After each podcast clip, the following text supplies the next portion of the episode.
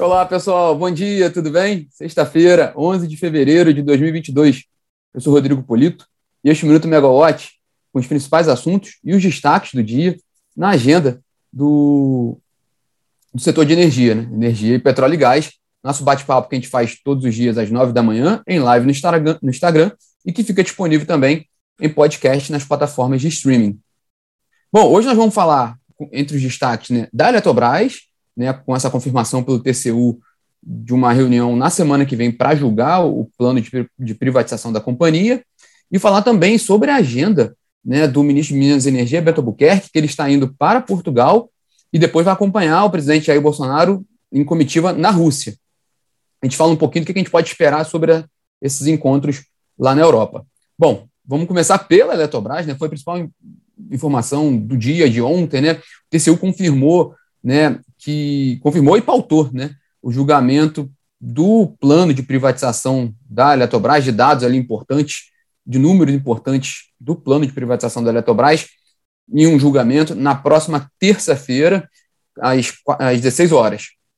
Vai ser uma, um, até uma reunião extraordinária, né, do TCU, eles geralmente fazem essa reunião na quarta-feira, essa vai ser extraordinária na terça-feira, para tratar especificamente desse assunto, né? Lembrando que esse tema já foi já foi levado uma vez para discussão no TCU em dezembro, mas foi retirado da pauta por, por um pedido de vista do ministro Vital do Rego. É, é talvez né, a principal etapa, a etapa mais complexa ou delicada do plano de privatização da Eletrobras, é esse aval do TCU. Claro, a principal era aquela lá atrás do Congresso aprovar o plano, né, foi aprovada uma lei, então avançou aquele, aquele trâmite no legislativo. Agora, a principal, a principal etapa é essa primeira aprovação do TCU para o plano de privatização. Lembrando que o TCU ainda tem outra, ainda tem outra questão a ser aprovada, que é a segregação né, do, do, de Itaipu e da eletronuclear da Eletrobras para nova passando para a nova estatal, a NBBPAR.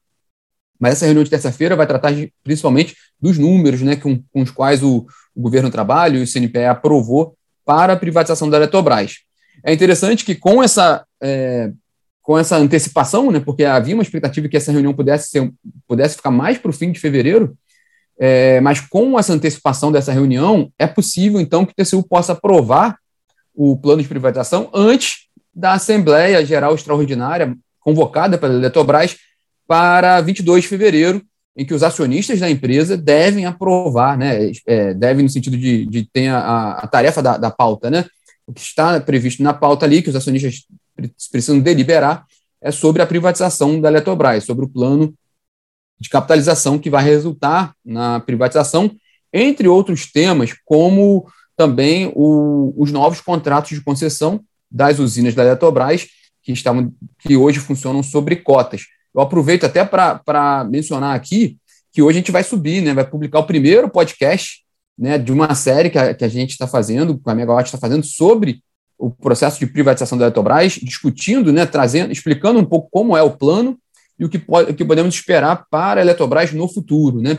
Nesse primeiro episódio, muito interessante, a Camila Maia conversa com o presidente da PCR, Luiz Augusto Barroso, que lá atrás né, foi presidente da EPE e foi um dos que participaram da elaboração da CP 33, da consulta pública 33, né, e que ajudou um pouco a balizar o que foi o plano da privatização da Eletrobras, por quê? Porque o plano, e vai ser tratado disso nesse primeiro episódio, o plano envolve a descotização das usinas, como a gente mencionou aqui, e é um ponto crucial para essa operação, e é um tema muito complexo do setor quando a gente fala descotização, né? É, resumindo muito aqui, mas o podcast vai deixar isso muito mais claro. É, as usinas da Eletrobras, elas operam, boa parte dessas usinas, né, as mais antigas, operam sob regime de cotas no plano de acordo com aquela renovação do, das concessões lá de 2012, daquela medida provisória é, de 2012. É, essas usinas foram, tiveram contrato de concessão renovados, mas para isso o governo determinou que elas funcionassem com cotas, com valores bem baixos, fixados pela ANEEL.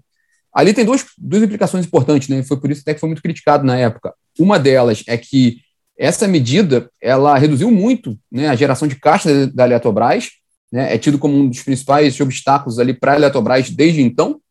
E o segundo ponto foi que, na lei lá, naquela, na, naquele mecanismo, o risco hidrológico dessas usinas operando, que operam em cotas passa, passou para os consumidores, que não tem gestão sobre isso. Né? Isso é outro ponto que está sendo tratado agora.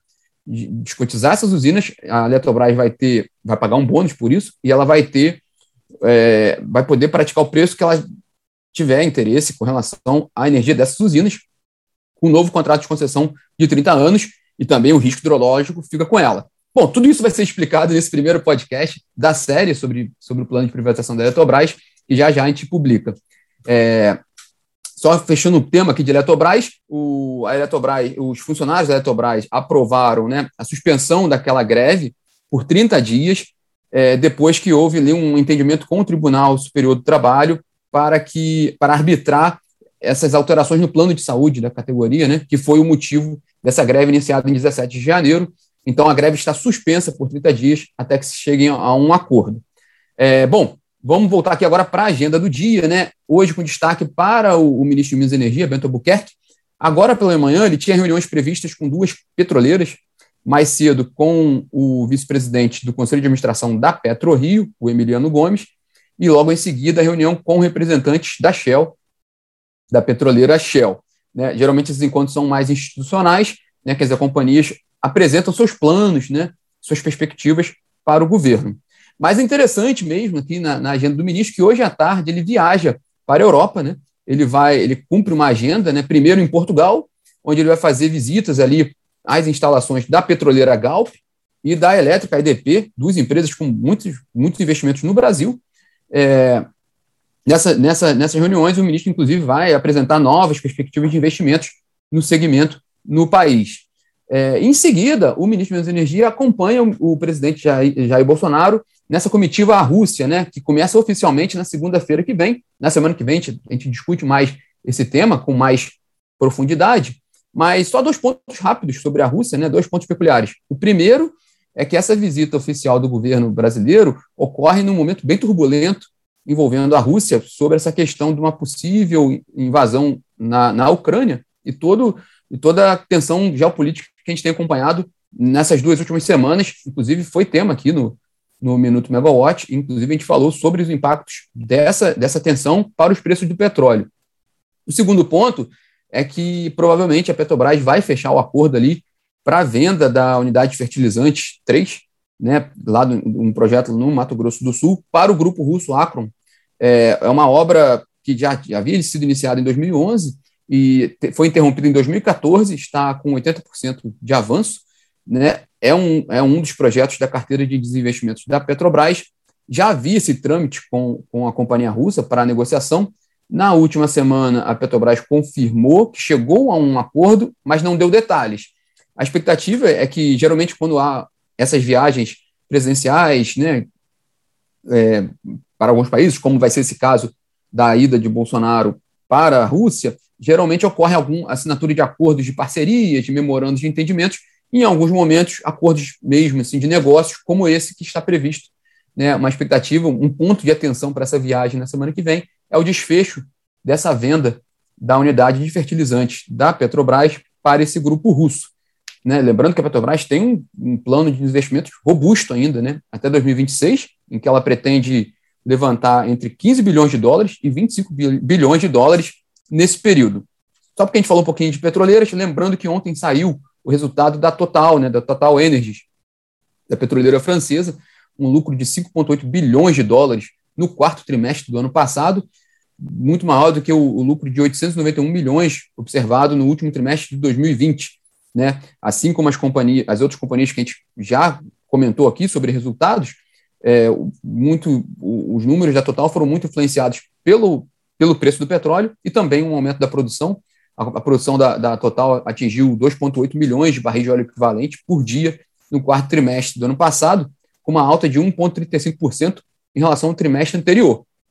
Aproveitando ainda a Total, agora falando de energia, né? A Total eh, confirmou ontem né, que ela adquiriu a unidade de soluções comerciais e industriais da americana SunPower, né, provedora de sistemas de geração solar e de armazenamento de energia nos Estados Unidos, a Total já era a maior acionista da São Power, com quase 51% de participação na empresa. E esse movimento, é, a gente comenta muito aqui também, a gente vê na plataforma, né, faz parte desse processo de transição energética em que as companhias de óleo e gás estão se dedicando mais a investir em projetos de fontes limpas, tanto energia solar quanto energia eólica, eólica offshore também, aproveitando o, a sinergia com a indústria de petróleo. E a Total é uma das companhias, junto com a Equinor, por exemplo, que a gente vê um avanço mais significativo nesse processo de transição de energia, de transição energética. Essas empresas estão, de fato, investindo em companhias que atuam com fontes limpas. Esse foi o caso da Total ontem, né? É, fechando a agenda aqui, hoje em Brasília, o ministro da Economia, Paulo Guedes, tem uma reunião, recebe hoje à tarde um grupo forte de representantes da indústria, né? entre eles o, né, os representantes do Aço Brasil, que representa a indústria siderúrgica, o pessoal da Bini, né, da, da indústria eletroeletrônica, da Bimac, de máquinas e equipamentos, da Anfávia, de veículos automotores, entre outros. São, são representantes parrudos ali do PIB brasileiro, que vão estar sentados com o ministro da Economia hoje, e volta e meia, um dos temas muito colocados pela indústria é a competitividade da indústria brasileira e o custo da energia. Então, atentos né, para essa reunião de hoje também do ministro da Economia, Paulo Guedes. Para fechar o nosso bate-papo de hoje, saiu hoje, no Diário Oficial da União, uma indicação do presidente Jair Bolsonaro para uma das diretorias da ANP. Curioso, né, o nome é o Fernando de Moura Alves, que é o secretário executivo do Ministério do Meio Ambiente. Ele está sendo indicado pelo presidente Jair Bolsonaro para uma das diretorias da ANP, no lugar do Dirceu Amorelli, que vem, cujo mandato dele já venceu e é importante também gente acompanhar a ANP, porque nas últimas semanas houve até uma, uma, uma movimentação grande da indústria, né? solicitando ali mais celeridade do governo com relação às indicações para a diretoria da ANP, porque nesse momento só dois dos cinco diretores são titulares, que é o Rodolfo Saboia, o diretor-geral, e a Simone Araújo, que é uma das diretoras. Os outros diretores são interinos. Né? Tem, já está lá no Senado a indicação da Tabita, mais uma dire, diretora, e agora essa indicação do Fernando Moura Alves tem que passar ainda pela Sabatina no, no, na Comissão de Infraestrutura do Senado e depois, ele sendo aprovado na comissão, ele, o nome tem que ser também colocado para votação no plenário. Sendo aprovado, ele assume a diretoria da ANP. Lembrando, então, ainda tem mais uma indicação faltando para a diretoria da ANP para completar cinco nomes. É, a preocupação da indústria nesse sentido é porque, como a gente está num processo de abertura do mercado de gás natural, e que demanda muita regulação, o trabalho da ANP vai ser pesado nesse sentido e seria oportuno ter uma diretoria completa para tratar desse tema. Bom, esses são os destaques. Última dica para o fim de semana, para quem quiser conferir no, no podcast da Olivia Nunes, Será que Chove? Ela comenta como vai ser, né, como é a expectativa né, do tempo para esse fim de semana. Está é, tá disponível nas plataformas de streaming, junto com o nosso podcast aqui do Minuto Megawatt, que já já vai lá para as plataformas. Bom, pessoal, esses são os destaques dessa sexta-feira. Tenham todos um ótimo final de semana. E segunda-feira a gente está de volta aqui. Tchau, tchau, pessoal.